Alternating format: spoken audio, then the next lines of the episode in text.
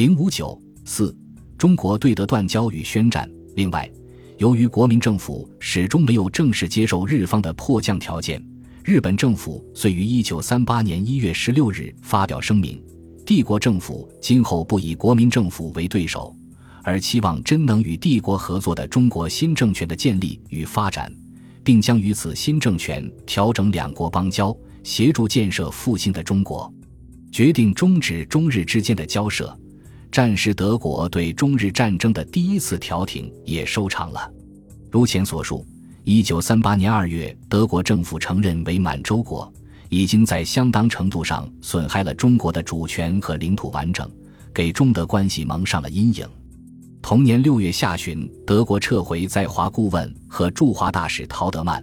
且不再派出新大使，对华政策明显趋于消极。但是，国民政府依然重视德国在中国整个对外关系中的地位，并采取种种措施以冀改善对德关系。继陶德曼回国后，国民政府也召回了驻德大使程天放，但很快委派陈介为新任驻德大使。陈介于一九三八年九月二十二日抵达柏林后，就向德方表示希望尽快向德国元首希特勒递交国书。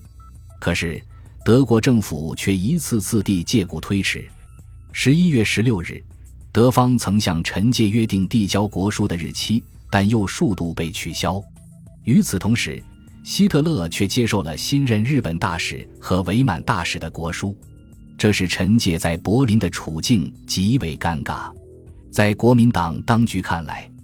德国政府仍在有意恶化双边关系。蒋介石一度考虑让陈介离开柏林一段时间，甚至要孔祥熙调陈介为军事委员会外事局长，即日召回中国。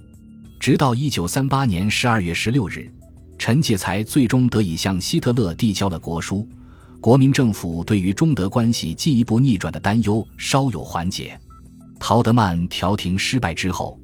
德国方面并未放弃过再度充当中日战争调停者的想法。一九三八年十一月，继迪克逊之后出任驻日本大使的奥特，在东京与驻南京的德国代办费舍尔讨论过中日冲突的前景，认为日本坚持要蒋介石下台。中日间达成和谈的条件不成熟。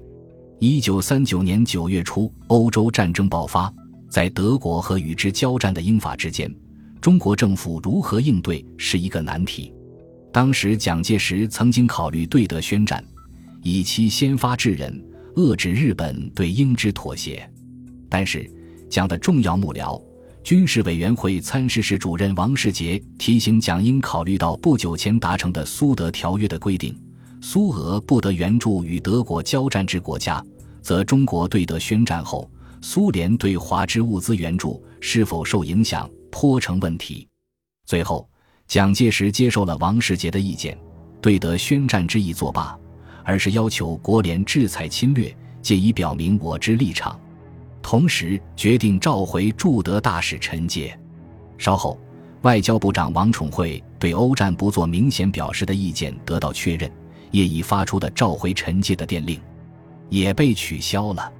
与此同时，中国驻德使馆参赞丁某曾以个人名义探寻德方出面调停中日关系的可能性。德国方面认为，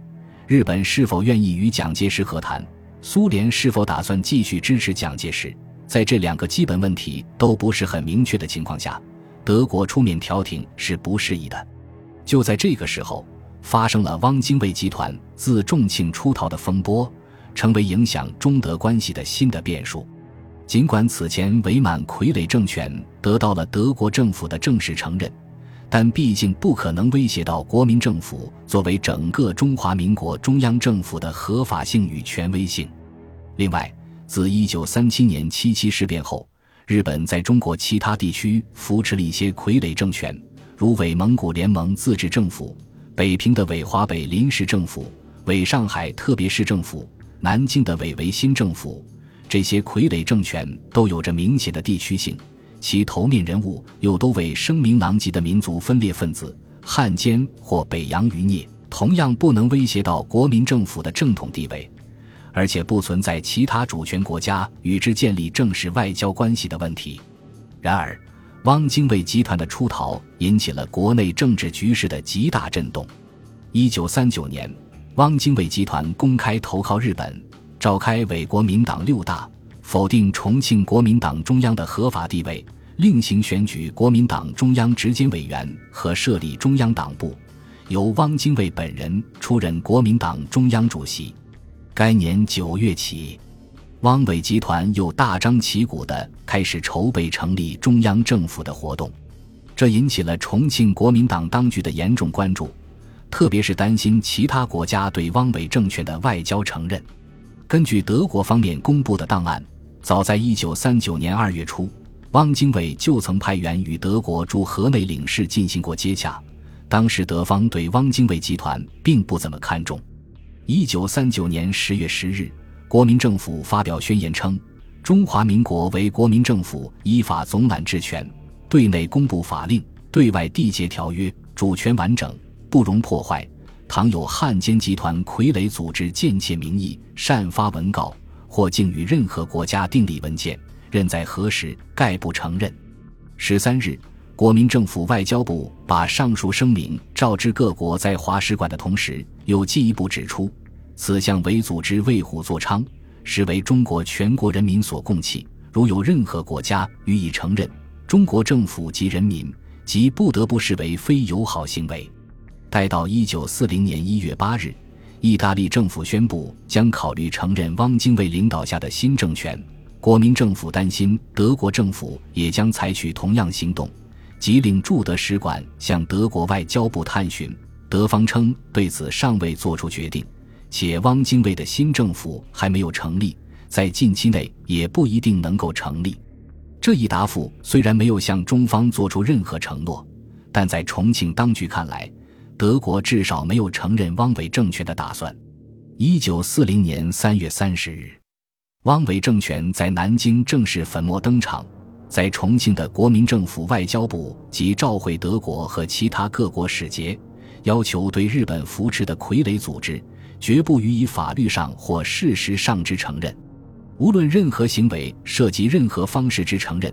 皆属违背国际公法与条约，自应视为对中国民族之最不有益之行为，而承认者应负因是所发生结果之全责。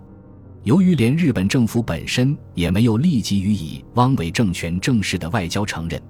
德国政府在相当一段时期内也没有加以相应的考虑。甚至到了一九四零年的九月初，德国驻上海领事馆的官员还在致希特勒当局的报告中指出：一、日本所谓的东亚新秩序毫无成就；二、中国人民和军队服从忠于蒋介石；三、蒋介石对德国不念旧恶，希望以乌、梯等换取军火；四、汪精卫为日本傀儡，毫无人格力量，且受日本钳制甚严，德国政府千万不要上当予以承认。五日本牵制英美力量甚微，六蒋介石绝不会与苏俄结盟。汪伪政权出笼后，重庆方面一度仍希望改善与德国的关系。一九四零年六月七日，中德文化协会第五届年会在重庆召开，重庆各报刊做了显著报道，体现出国民党当局刻意营造两国间关系融洽的氛围。一九四零年七月七日。国民党中央组织部长朱家骅致函德国元帅、武装部队总司令凯特尔，对德国军队在欧洲战场的胜利表示贺意，同时指出，国民党战后之各项建设必多借助于贵国之处，而中国之复兴在任何方面有助于贵国者亦非可想象。于深信贵国人士高瞻远瞩，将来必能促成此伟大计划之实现。以解决此次战后之需要，其有裨益于贵我两国及世界和平者，实非浅显也。蒋介石甚至打算派出一个高级代表团前往柏林。然而，中德之间不但在政治关系方面没有取得明显进展，反而产生了新的分歧。另外，一九四零年初起，德国加紧与意大利和日本确立起正式的军事同盟，在此过程中。亦数次试图调停中日关系，如一九四零年二月八日，德国外交部次长魏茨泽克曾面询中国大使陈介：“中国与日本有无直接言和可能？”陈介答称：“如条件合理，想无不可谈。倘如最近所传日本与汪所定条件，则任何中国人不能接受。由于涉及到这一敏感问题，卫士只好表示：德在欧时有战事，对远东无法智慧，但德政府仍持观望态度。同年夏，原在华军事总顾问法肯豪森的副官克鲁马赫向中国驻德商务专员谭伯宇密告：德方建筑以中日问题，德外交部有出面调停之可能，亦为应无力调和，每以对日关系亦不便调停，得出调和最相宜，以于德有利。当时谭伯宇向蒋介石建议，可以答复德方以日本退兵为议和前提。当时蒋介石指示谭伯宇查明这一议和建议是否出自日方，